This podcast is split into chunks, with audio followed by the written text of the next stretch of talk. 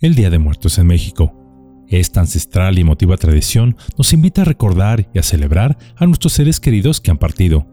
Asimismo, a lo largo de los siglos se han acuñado una gran cantidad de historias y leyendas en torno a este día.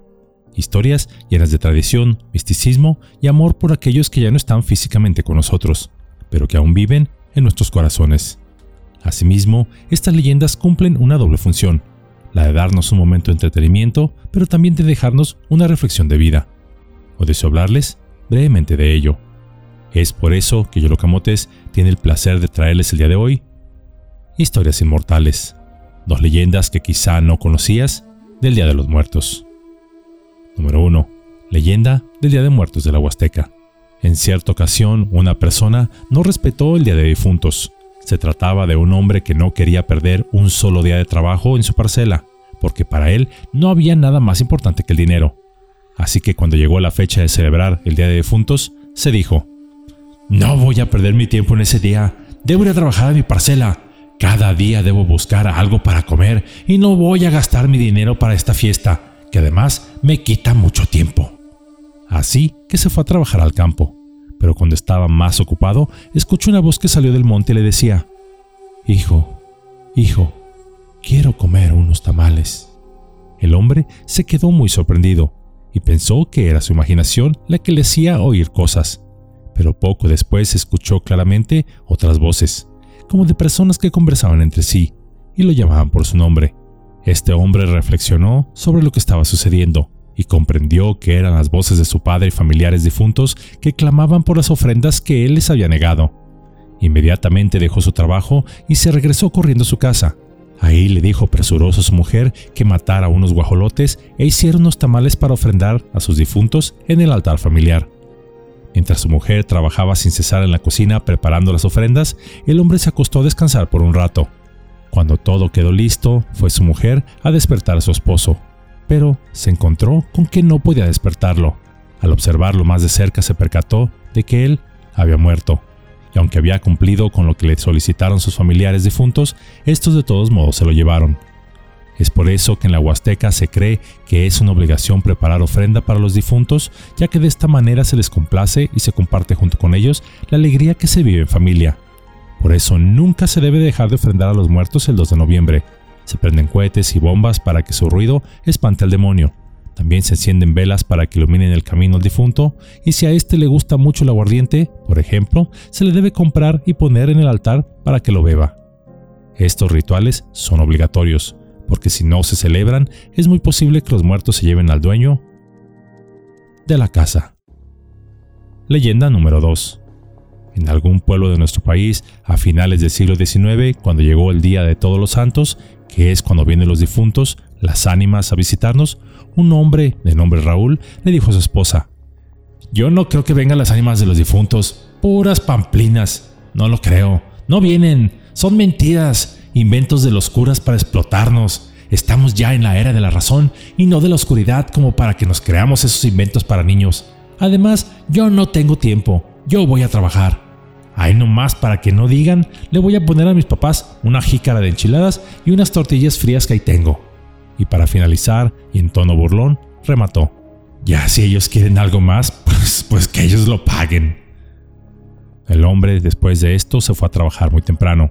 Laboró todo el día, el mero día de todos los santos, el día de los grandes, de los mayores, porque primero es el día de los chicos, estaba trabajando duro en el campo cuando repentinamente se escuchó ruido de gente que platicaba en el camino. El hombre dijo a sí mismo, ¿Y ahora? ¿Estos de dónde salieron? No conozco ninguno. Esta muchedumbre comenzó a pasar junto a él. Iban contentos, unos cantando, otros bailando. Vio que era una muchedumbre que llevaban canastas en la cabeza y cargaban chiquihuites en el hombro. Todos llevaban regalos. Eran al parecer las ofrendas que habían recibido de sus familiares. Había de todo, algunos llevaban racimos de plátanos, las señoras llevaban canastas con tamales, atole y además otros llevaban mazorcas en mancuernas. En fin, todos iban muy contentos. Entonces el señor Raúl pensó, ya veo que estas personas no son gente de verdad, porque no las conozco, y además van otros señores que hace años he visto.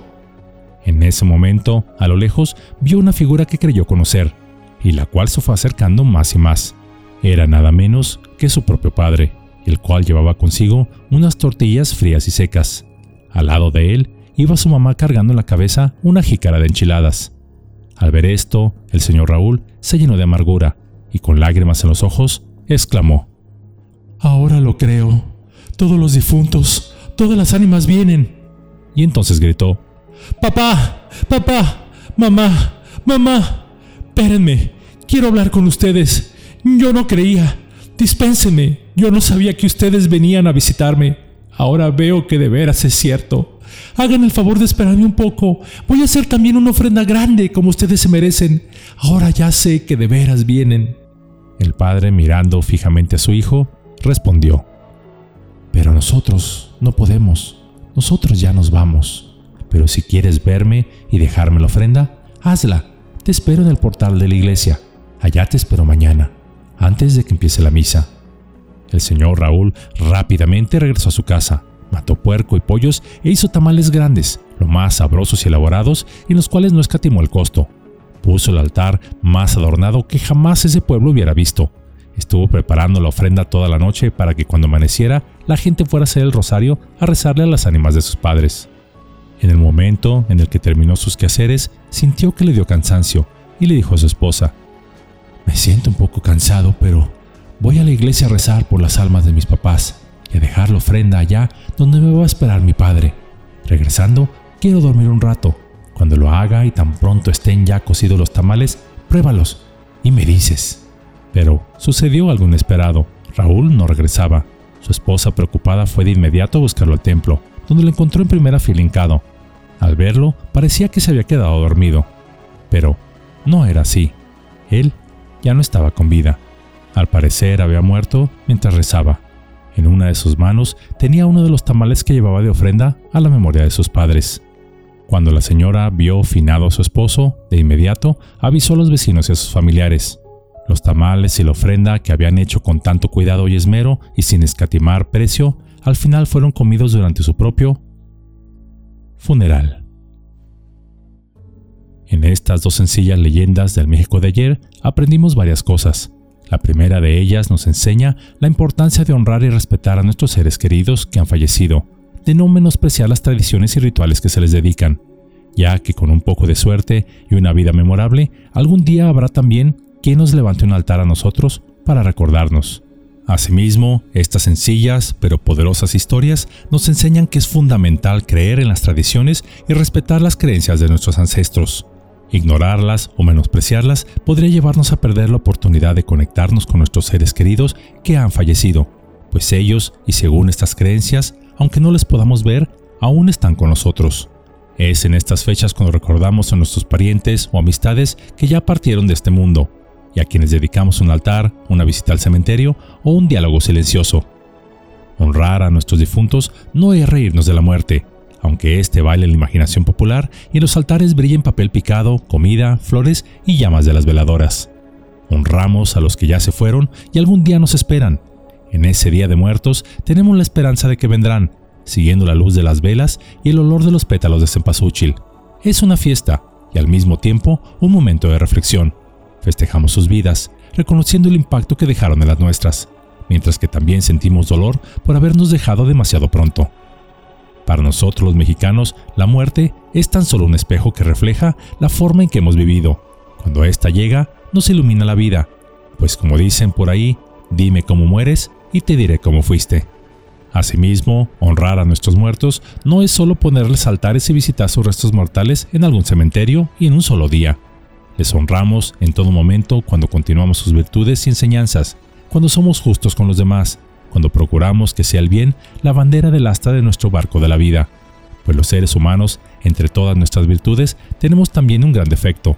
Creemos que nuestra existencia en la tierra será inmortal, y ello nos hace olvidarnos en muchas ocasiones de la caridad, el perdón, la bondad y la justicia hacia otros. La muerte, precedida muchas veces por una enfermedad, ambas, creo, son un sano y necesario recordatorio que nuestro tiempo está contado, para que así saquemos el mejor provecho de ello, ya que la muerte se lleva a los justos, pero también es el viento que derriba tiranos.